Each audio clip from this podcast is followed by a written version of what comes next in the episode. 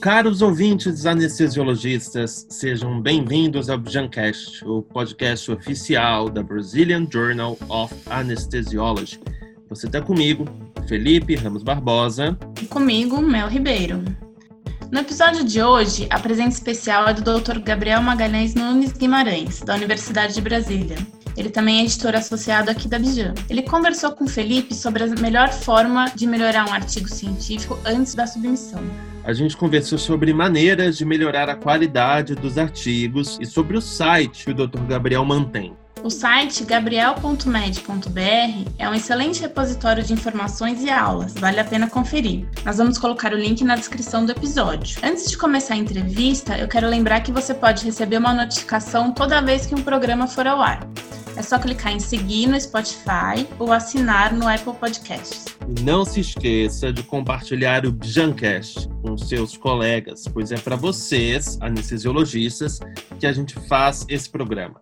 Eu vou discutir então com o Dr. Gabriel como aumentar a qualidade dos artigos científicos. É, as maneiras são diversas, é, é, claro. Isso depende, inclusive, do tipo de pesquisa que vai ser publicada. As pesquisas elas são diferentes. Então, por exemplo, no site eu coloco uma postagem que é de 2017, sobre revisões sistemáticas, não comece errado. É, o que está escrito lá é muito voltado para o planejamento, mas existe um checklist ao final que, como as revisões sistemáticas elas sempre podem ser corrigidas, né? o, é, o autor pode é, seguir esse checklist para melhorar a qualidade do manuscrito. E nesse checklist existem exigências não só é, da nossa revista, da, da Bijan, mas são exigências comuns à grande maioria das revistas de qualidade relacionado a revisões sistemáticas. Então, fala sobre a pergunta da pesquisa, fala sobre o manual de redação específico para revisões sistemáticas, o Prisma, fala sobre o grade. Eu coloco links, textos, resumos, tabelas, de forma que isso ajude os autores. Inclusive, eu recebo recebo e-mails de profissionais da área da saúde, não a medicina, né? Perguntas e dúvidas sobre o tema para mim a partir do site. Então, eu acho que ele traz informações úteis que melhoram essa qualidade. Existe uma outra, uma outra postagem lá no site que chama Dicas para conseguir publicar seu artigo na BGN, na antiga revista brasileira de anestesiologia. Quem quer publicar um artigo, leia, não só pela BGN, pela revista brasileira, mas também para qualquer revista. É, eu coloco lá 10 itens, eu tento ser simples, 10 itens nós consideramos mais importantes a serem considerados pelos autores de manuscritos antes de enviar para a revista. É bem comum que os autores nacionais imaginem que o, o formato científico, a formatação científica já seja suficiente para o envio para nossa revista ou para outras revistas. Esse engano é comum, nós recebemos muitas vezes teses de doutorado no formato de tese, recebemos TCCs de residentes no formato de TCC, que muitas vezes é um formato científico, mas que não está em formato adequado para a revista, para nossa revista. Todas as revistas têm suas exigências. O motivo é, uma, é um longo debate de cada exigência dela, mas é, eles incluem número de caracteres no resumo, número de referências, número de figuras e tabelas. Quando um autor manda um trabalho sem acertar essa contagem de tabelas e figuras ou referências, eles passam a impressão de que não leram as instruções da revista, e eu não falo isso só da Abidjan, qualquer revista vista. Isso dá uma impressão ruim, uma má impressão inicial, como se fosse um descaso. Então, não é interessante cometer esse erro. Eu recomendo, por exemplo, o artigo do site, esse artigo que eu citei, porque existem outros requisitos que são cada vez mais exigidos pelas revistas, como registrar ensaio clínico antes de executar e publicar. É, e a partir desse ano, para as revistas maiores, já está entrando uma exigência nova, que é a de publicação dos dados desidentificados, pacientes envolvidos na pesquisa pesquisa. É, os orientadores de TCC e de teses de doutorado e dissertações de mestrado precisam ficar atentos a essas mudanças. Eu vou sempre tentar destacá-las no site. Então, eu acredito que o site pode ajudar as pessoas, porque eu vou tentar atualizar esses temas para essas pessoas. Qual Fale. foi a sua intenção quando, quando o senhor criou o site? É, foram vários objetivos, né? Primeiro, eu queria um, um site leve, um, de performance leve. Você pode ver que é um site minimalista, um repositório para colocar minhas aulas no meio de uma exposição, de uma palestra, ter que voltar slide porque alguém esqueceu de fotografar. E, a, e, as pessoas ficavam naquela luta entre prestar atenção à palestra e fotografar os slides. Então, um repositório de aulas também. Existem ideias que não se encaixavam em periódicos, é, poderiam se encaixar em como anestesia em revista, entre outros. Mas nesse formato, eu acredito que a informação termina se perdendo, porque existe um número, uma data, e as pessoas tendem a ler somente os números mais novos. É, nesse site eu deixo claro que representa apenas a minha opinião, nenhuma das instituições às quais eu sou filiado tem aquela opinião, são só minhas opiniões. É mais fácil ali no site eu deixar atualizado a minha lista de potenciais conflitos de interesse, porque isso muda com o tempo e eu acho importante para o leitor. Né? E eu limito lá,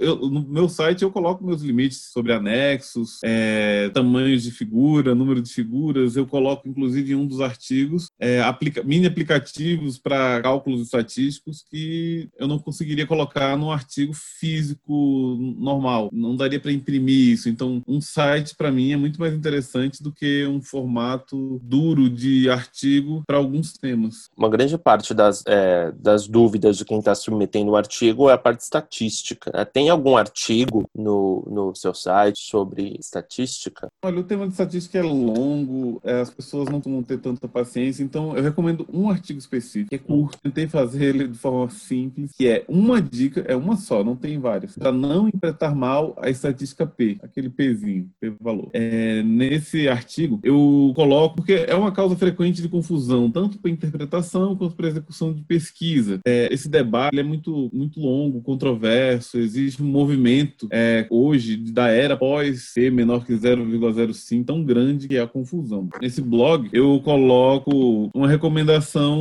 é, de como interpretar do, o erro mais comum, que é o autor achar que um P superior a 0,05 significa que não existe associação, que não existe diferença. Essa é a interpretação mais comum, o erro mais comum e o que causa mais problemas. O segundo mais comum que eu colocaria, que eu não coloquei no site, é justamente achar que um valor P muito pequeno significa que a associação é muito forte ou muito importante. Isso é uma confusão muito grande, mas eu não vou entrar em detalhe, isso daria uma discussão, um debate longo. Isso daria um programa inteiro, né? Daria. Eu já contemplei temas que eu tinha separado. O senhor quer passar mais alguma mensagem para os nossos ouvintes? Se o autor do artigo lê o guia de redação, existem guias específicos, no, lá no site eu coloco, no site da revista nós colocamos, existem guias de como escrever, guias de redação. Para os autores nacionais, a minha sugestão é cuidado com a língua, tá? É muito comum o brasileiro misturar inglês britânico e americano, usar falsos cognatos, existem erros típicos de brasileiros no, no inglês. E a minha dica é que eles procurem um professor, pesquisador, universitário, que tem uma língua nativa em inglês, para ajudá-los na redação inicial, porque mesmo que eles paguem, isso vai sair mais barato. Caso contrário, os editores da revista em questão, que pode não ser a nossa, podem pedir uma revisão profissional assinada e isso sai bem caro. É a questão do plágio e o autoplágio. Muitos autores nacionais,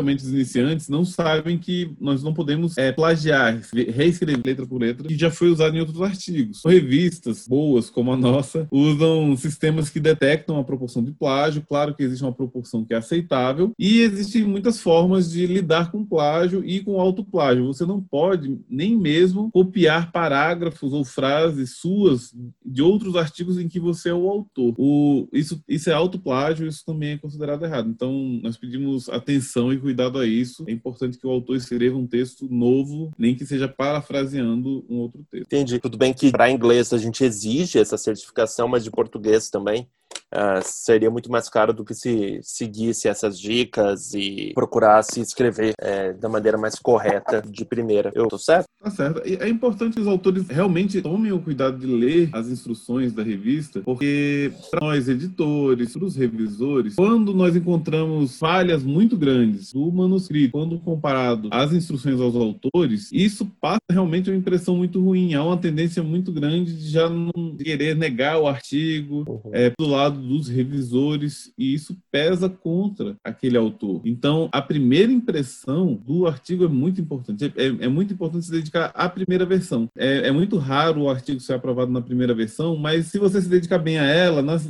nas seguintes você vai fazer pequenas correções e rapidamente seu artigo vai ser publicado. A, a grande demora da publicação vem desse processo de solicitar muitas alterações, o, o autor demora um tempo para corrigir, reenvia, nós, nós reenviamos para os revisores, eles demoram mais um tempo para revisar. Então, o interessante é que o artigo já de primeira vá com a máxima qualidade, caso o autor queresse que a publicação ocorra em pouco tempo. Na nossa conversa aqui, o senhor indicou três artigos, né? Que é Dicas para publicar um artigo científico, um outro artigo de 2017, Revisões Sistemáticas, que mostra um checklist, e um Isso. terceiro que é não interpretar mal a estatística P. Então, Gabriel, muito obrigado pela sua participação aqui no Visioncast. Obrigado. Você gostou desse episódio do nosso programa? Tem alguma crítica, elogio, sugestão? Pode falar com a gente pelas nossas redes sociais. No Instagram e no Twitter, busque por arroba No Facebook e no LinkedIn, busque Brazilian Journal of Anesthesiology. Muito obrigado por acompanhar até aqui o Jancast. Até a próxima. Até a próxima.